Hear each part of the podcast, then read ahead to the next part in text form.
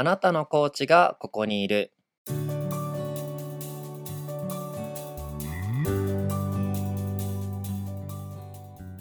この番組はコーチの方をゲストにお迎えしてコーチングについてその方と一緒にお話をしていくラジオですあなたの人生を一緒に伴走してくれるコーチを見つけられるかもしれませんこんにちは。あなたのコーチがここにいる。パーソナリティのおすぎです。第9回目はコーチチロさんをお迎えしてお送りいたします。ではよろしくお願いします。えーとチロさんでは簡単に自己紹介をお願いします。はい、チロです。本名が千尋なので、チロと呼んでください。私、あの、今、本業で転職のアドバイザーを、まあ、していまして、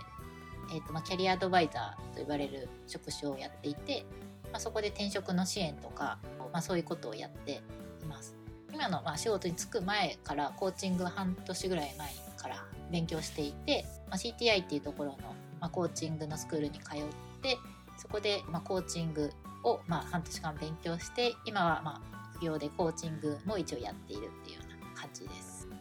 なるほどなるほど。なるほど。なんかそのコーチングを初めて知ったきっかけとかってどういうようなきっかけがあったんですか？あーもともとまあ人の人生になんか人の価値観とかそういう人生の話とかが聞くのが好きで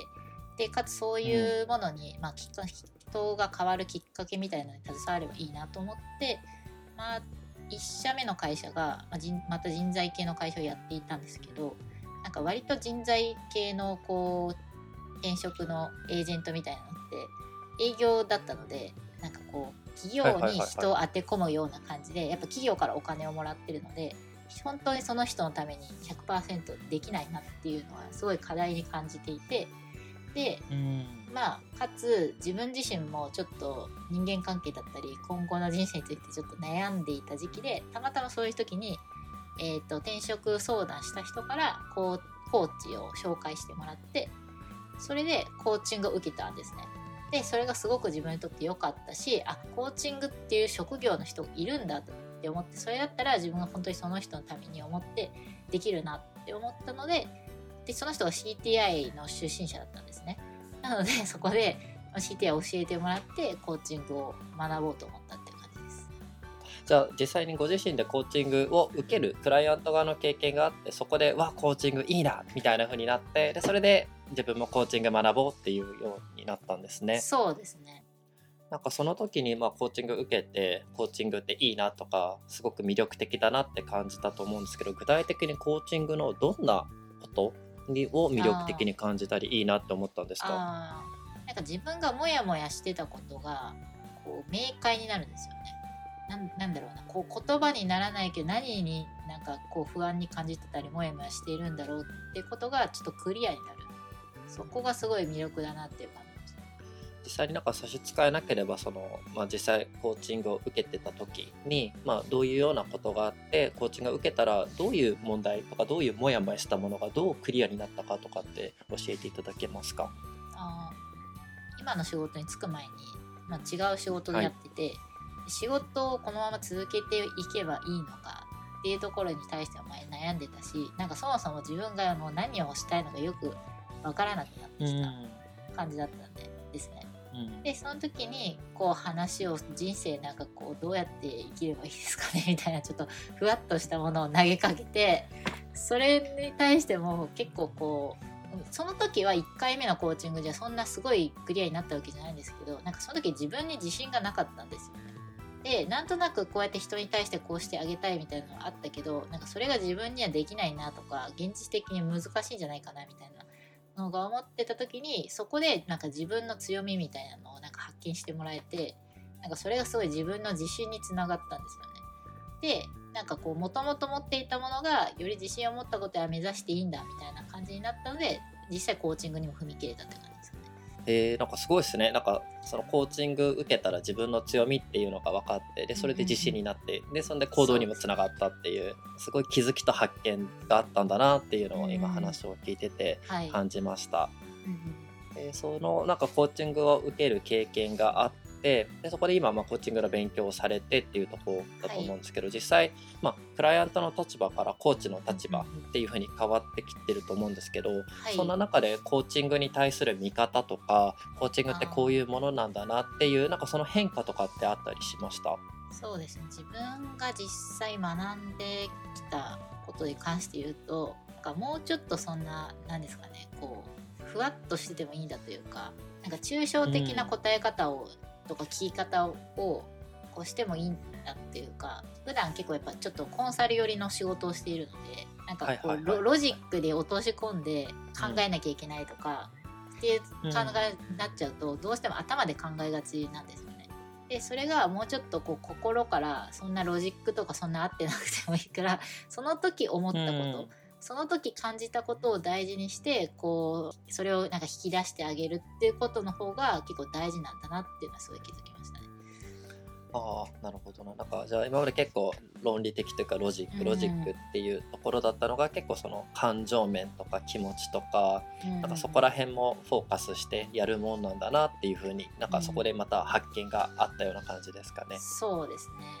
なんか今話聞いてるとやっぱりなんかどっちかというとチロさんってその論理的っていうところに結構今まで、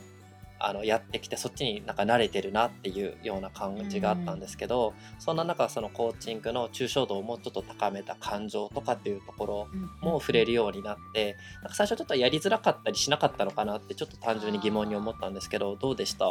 そうですね。やりづらさは多少はあったんですけど私結構空気に飲まれるタイプなんで、なんかその場の空気がそういう感情的になったら別に自分も感情的になるんですよね。だから割とうんそっちに行けた。でもやっぱ実際やってみて仕事に今触れる機会が多いのでそっち寄りにちょっとなってきてるなっていうのはすごくあります。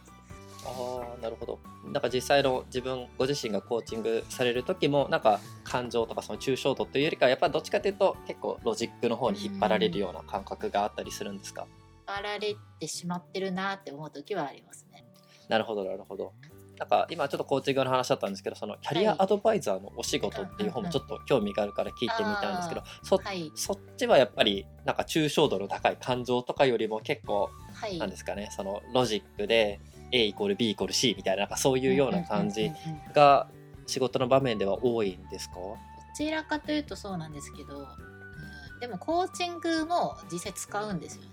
私が今してる会社ってこうどちらかというと結構求職者ベースでこうその本当にその人のために思って、でその人が本当に大事にしてる価値観とか考えとかをもとに企業を探していくっていう支援をしているので、なるほどなるなんでほど最初にお会いして話す時はどちらかというともうコーチング寄りですね。なんかもうその人をどうやってこう、本当の価値観とか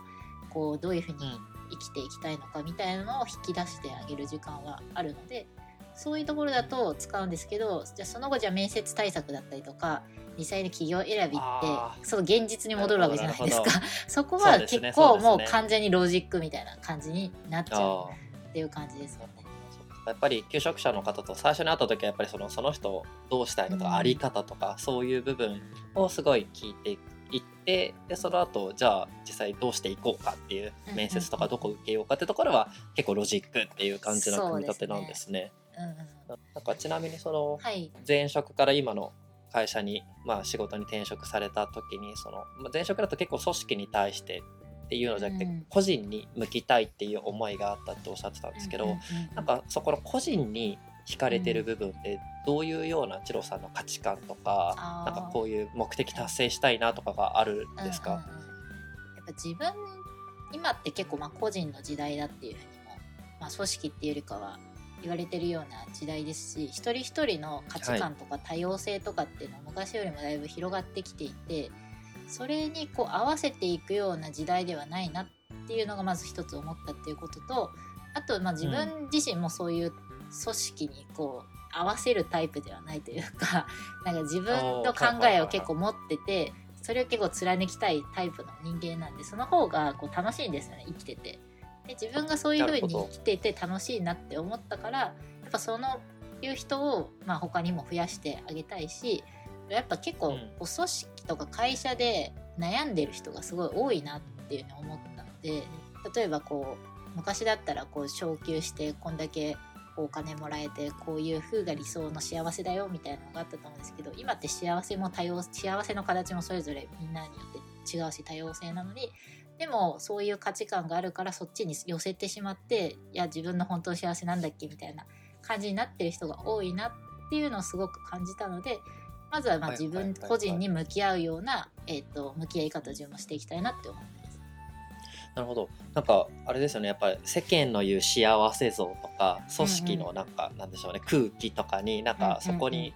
なんだろう。なんか違うんだけどでもちょっと従っちゃうなみたいな。なんかそんな人になんか手を差し伸べたいとかそういう人をサポートしていきたいみたいな。なんかそんな思いが伝わってきたんですけど、そうですね。あとはやっぱ特に仕事してる人に対してそういうのはなんかサポートしてあげたいっていうのは自分の中で結構あります。うんですよね。なんかチロさんの個人的なことを聞くので、ちょっとあれ 差し支えなければっていうところなんですけど、大丈夫なんです。はい。そのなんかまあ組織じゃなくなんか個人の幸せって一人一人それぞれ持ってるなっていうそんな価値観をお持ちなのかなって思ったんですけどチロさんにとってのご自身の幸せってどういう風なものっていうふうに認識されてるんですか、なんか2種類ぐらいちょっと違うものがあるんですけどなんか動的なものと性的なものがあって、はい、動的なところで言うと結構自分は自分が変わったなとか成長したなって感じる時にあすごい楽しいなとか幸せだなって感じるのがあるんですね。でもう一つがどちらかというと安心とかなんだろうな安定みたいな、うん、そういうちょっと性的なところが感じる時は別に幸せなんです。ね。うん、で私的にはこの動的と性的のこの割合って結構気分によって変わって今はなんか73ぐらいで動動と性ぐらいなんですけど。でも今は動の方が大きいんですね。動の方が大きいんでなんかいろいろやりたいみたいなエネルギーがあるんですけどでもそれですね。基本は自分自分が成長したい成長を感じる時とか、まあ、それが人に対しての成長だったり貢献を感じられた時っていうのがやっぱ自分にとって幸せななん、かその動的と性的がまあ今73で動が大きいですよって話だったと思うんですけど、はいうん、なんかってことは性が大きい時もあるんですけどなんか期間でいうとどなんか結構なんですかこの銅の期間があって、じゃあ性の期間大きくなってまた銅が大きくなってみたいな、はいはい、そういうようななんかサイクルになってるんですか？サイクル決まってるわけではないんですけど。決まってるわけじゃない。決まってるわけではない特になんかいついつこういう動的を強くしようとか性的を強くしようって意図するものじゃなくてやっぱ気分によって変わることないですか、はいはいはい、なんかそれって別に人間の気持ちとして普通なのかなってちょっと思ったりはしてるんですけどでも一環として自分が大事にしてるところは変わってないからそのバランスがちょっと変わるだけ、うん、気分によって変わるだけって感じですかね。はいはいはいはい。じゃあまあその時の気分によってまあ動的なのが大きい時間が長 長い時もあればパッと終わっちゃう時もあるしみたいななんかまあその時その時でなんか固定されてるものはないんだなっていうようななんかそんな感じですかね。そうですね。ちなみになんか今その銅が大きい時期ってことはいろんなことに挑戦とかチャレンジされてるのかなと思ったんですけど、最近なんかこういうチャレンジしたよみたいなことがあれば教えてほしいなと思って最近そもそも今の仕事に転職したんですあそうなんですね。あだから入って2週間ぐらいしか経ってない。あ。2週間？3週間。あ。まさにもうついこの間っていう感じなんですね。そうそうなんですよね。そうでももう結構普通にもう担当持ったりとか自分で一人でやったりとかしてで別にで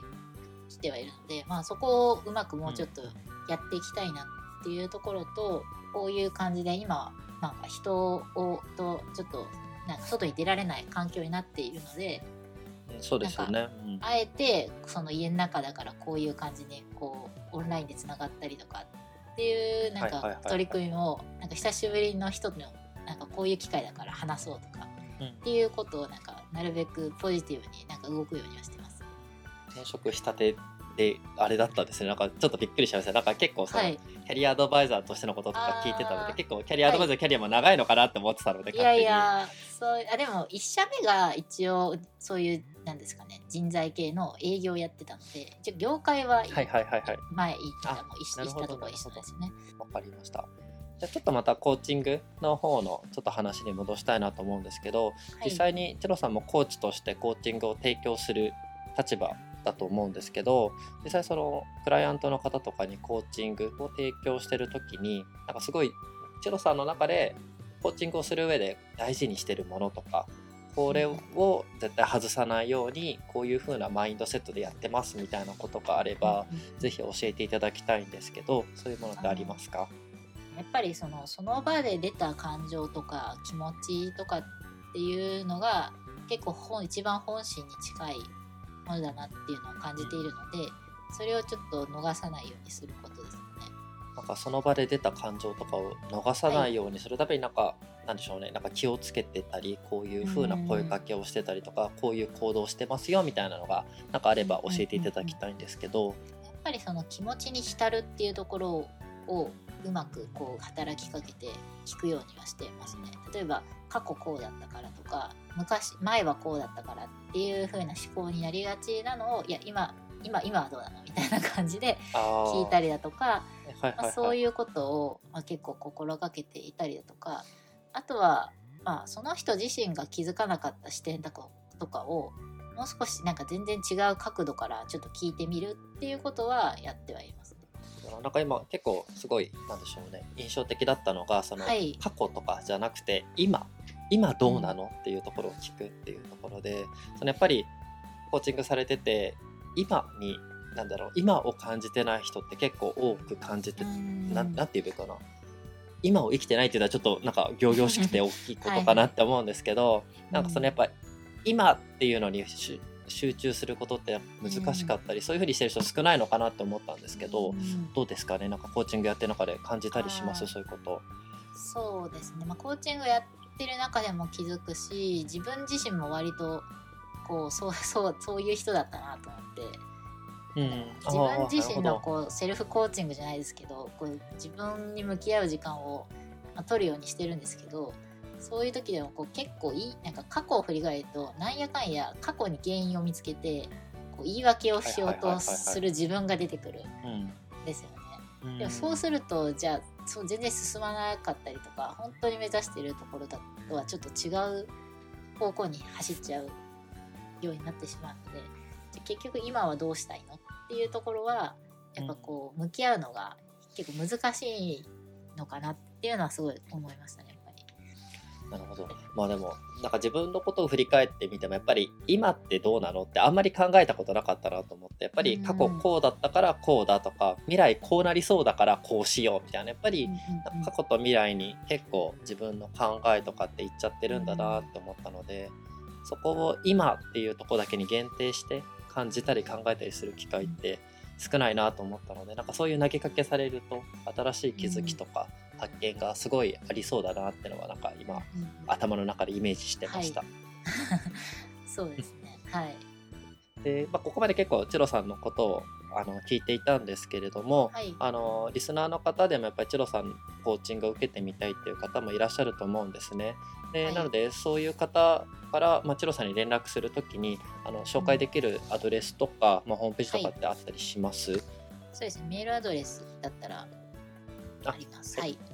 わかりました。そしたら、この、えーと、エピソードの概要欄に、チロさんのはい、あのメールアドレスを、えーと、掲載しておきますので、そこからなんかお気軽に、まあ、コーチングの申し込みだったりだと思うんですけど、はメールでチロさんにご連絡していただけたらと思います。はい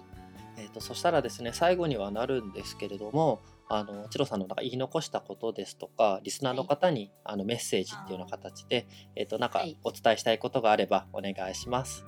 なんか割と私は今普段こうキャリアの転職とか支援とかをさせてもらってるんですけど、まあ、さっきも言ったように結構やっぱロジックで考えて過去こうだからこうしたいみたいなこう働きかけをやっぱ面接対策とかでもしなきゃいけないんですけどでも本当は正直そっちじゃなくてこう今どうしたいのとかこれからどうしたいのっていうところに本当に向き合いたいんですね個人的には。でもなんかこうそうすると面接だとあの受からないんでこうどうしても過去をほじくってそれを価値価値観としてこの根拠といって話すみたいな感じのアプローチをしてるんですけどでもそもそもじゃあ転職とか、まあ、仕事とか、まあ、結構私は仕事を楽しんでる人がもっと増えてほしいなって思ってるのでそういうことで悩んでる人とかにじゃあこれからそういうロジックではなくてこう心からどういうふうにしたいのかっていうところを向き合うようなコーチングをしていきたいなと思ってるのでなんか仕事に悩んでたり転職に悩んでたりこうまあその仕事の仕事に付随した、まあ、例えば人間関係とかに悩んでる人がいたら是非そういう人に力になりたいなと思ってますのでよろしくお願いします。はい、ありがとうございます。では第9回目はコーチチロさんをゲストにお迎えしてお送りいたしました。お聞きくださってありがとうございました。はい、ありがとうございました。